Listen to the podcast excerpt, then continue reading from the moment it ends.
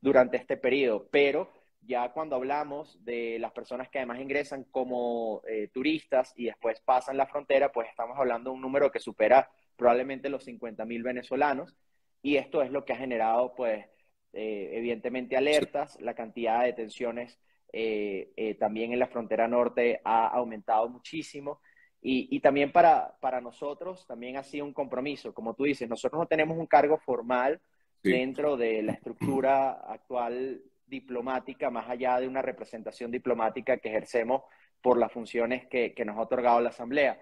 Ahora, eh, evidentemente tenemos una responsabilidad y, cuando estas personas nos llaman en, situaciones muy complejas, eh, en Nuevo Laredo, este, con, tragedias, o sea, son situaciones sumamente graves, eh, pues a veces nos quedamos no solamente pues frustrados, sino, sino también eh, oye, eh, muy, muy preocupados de, cómo más podemos ayudar y, de repente, pues a través de estos mecanismos, si bien no es algo que yo estoy de acuerdo porque no va a resolver el problema, porque los venezolanos hoy estamos migrando no por una situación normal, sino por una situación crítica o humanitaria o sencillamente escapando de un sistema político en el cual no estamos de acuerdo.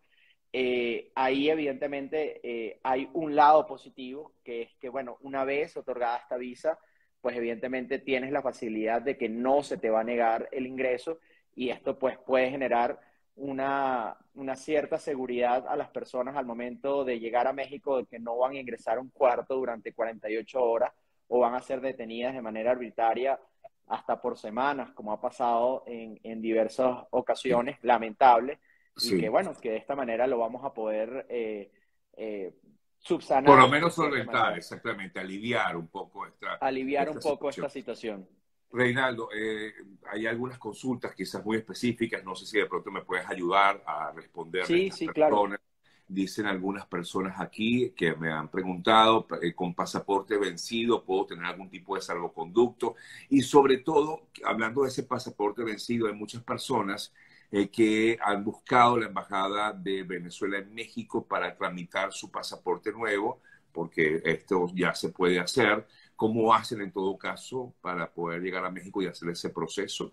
Sí, mira, aquí voy a apartar la política y voy a hablar estrictamente como un venezolano que sufre el problema migratorio, ¿no? Sí. Eh, eh, mira, en este caso, lo que hay que hacer es escribir un correo a la embajada de Venezuela en México, que actualmente está bajo el control del de, eh, gobierno de Nicolás Maduro. Y eh, en este caso lo que tienen que hacer es solicitar por medio de este correo un salvoconducto directamente con que eh, ustedes tienen un trámite ya sea de su visa americana o de su visa o de su pasaporte o de su prórroga venezolana en ese mismo consulado.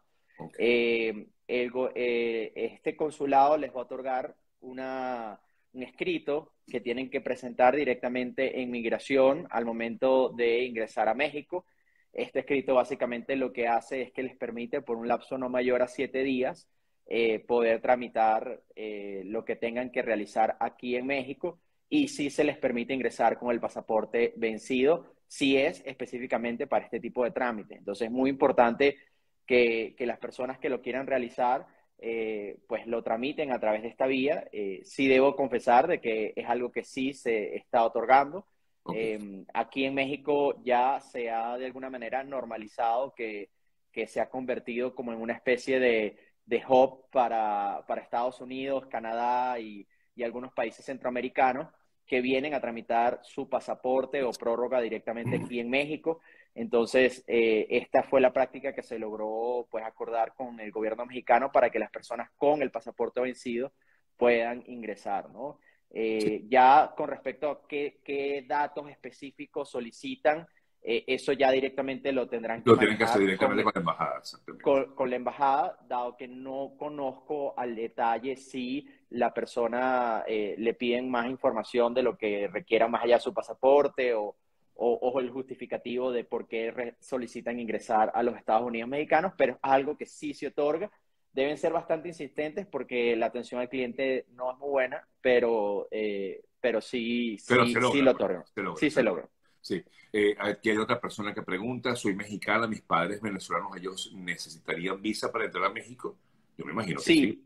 Sí, sí necesita, a menos de que, como ya comentamos anteriormente, la persona cumple con este tipo de facilidades migratorias. Si tiene una visa extranjera estadounidense, por ejemplo, esto ya le permitiría ingresar sin la necesidad de tener una visa mexicana. Sí.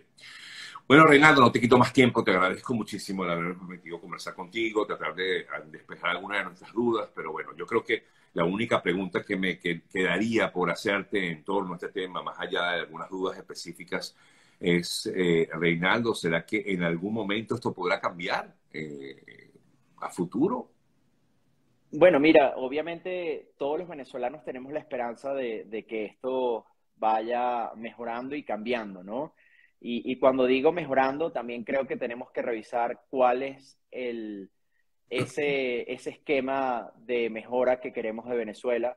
Eh, evidentemente hoy estamos en un torbellino de eh, tenemos que solventar, tenemos, yo, lo veo mucho porque tengo familiares allá y, y, más bien hoy mis familiares en Venezuela casi que no hablan de política me dicen, oh, mira, entiendo la crisis, entiendo todo lo que está pasando, pero, pero hoy tenemos que resolver, tenemos que vivir y tenemos que, que avanzar. Eh, yo comprendo perfectamente todo ese sentido, pero en algún momento tenemos que reflexionar de cuál es la Venezuela que efectivamente queremos y, hacia dónde queremos ir. Yo creo que Venezuela está en un momento de inflexión bastante, bastante importante, en donde tenemos que hacer esa ese, e, esa proyección de, de, cuál es la Venezuela que efectivamente queremos. La Venezuela que nosotros queremos es una Venezuela que esté integrada a la economía internacional, es una Venezuela evidentemente libre, es una Venezuela que yo creo que ya todos los venezolanos coincidimos, es una Venezuela de libre mercado, es una Venezuela eh, que evidentemente respeta los derechos humanos, es una Venezuela que además tiene que tener una visión mucho más amplia desde el punto de vista de los derechos que ya se han quedado atrás y que el mundo ha seguido evolucionando, ya sea derechos de diversidad sexual, derechos de distintos tipos que el mundo sigue avanzando y que Venezuela se sigue quedando atrás. Y, todo esto, pues evidentemente, eh, se ha quedado tapado, ¿no? Por, por, un conformismo tal vez o por una solución a corto plazo que no es la solución que necesita Venezuela.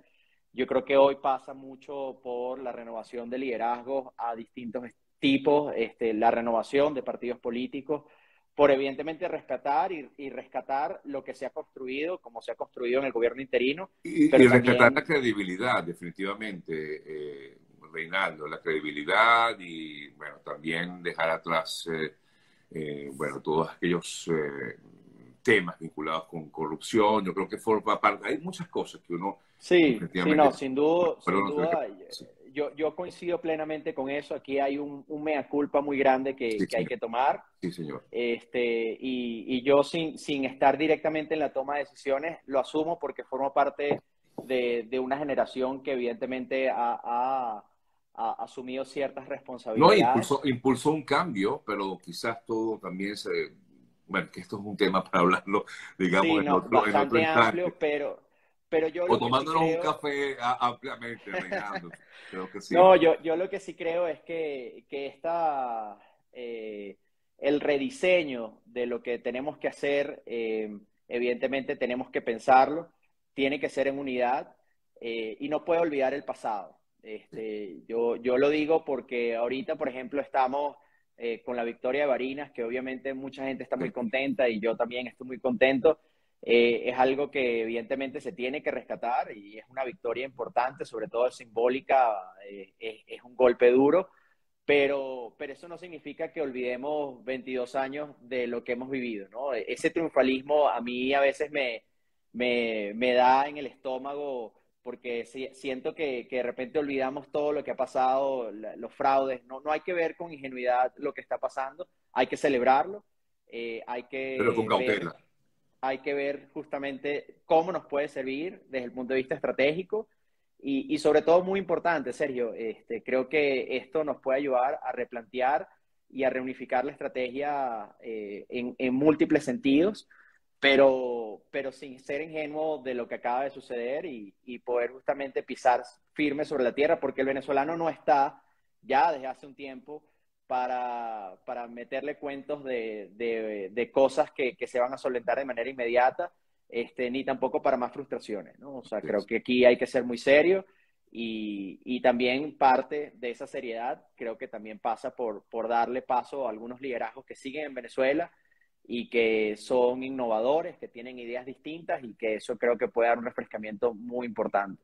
Hoy, hoy no tenemos, eh, como tú dices, eh, muchas personas no tienen la credibilidad por todo lo que ha pasado y, parte también de eso es que creo que no se ha hecho el, control de daños correspondiente de las personas que han hecho daño en este proceso y hay otras personas que lo han hecho muy bien o, o lo han hecho con muchísima eh, transparencia y credibilidad que se han visto manchadas durante este proceso. Y eso es algo que no, tampoco es justo para ellos, ¿no? Entonces es muy importante hacer este, este control de daños, eh, reunificación, porque yo sí creo en la unidad, evidentemente en una unidad de propósito, aunque todos compartamos, esa, esa unidad de la cranes, por lo menos conmigo no, pero, pero una unidad de propósito para poder crecer y, y tener una estrategia en conjunto real de cómo salir de esta dictadura.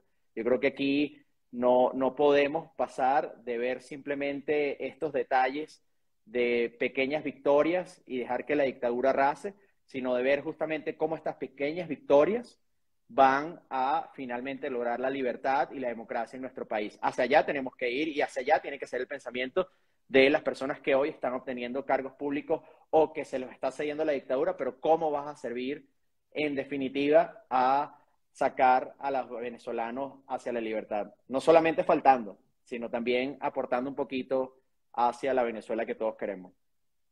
Así es. Gracias, Reinaldo. Reinaldo Díaz Ojeb, con quien conversábamos o con quien conversamos hasta este momento. Fuerte abrazo, Reinaldo, desde México. Y seguimos. Igual, Sergio. Vale. Igual, gracias. Sergio. Muchas gracias. Amigas, amigos, una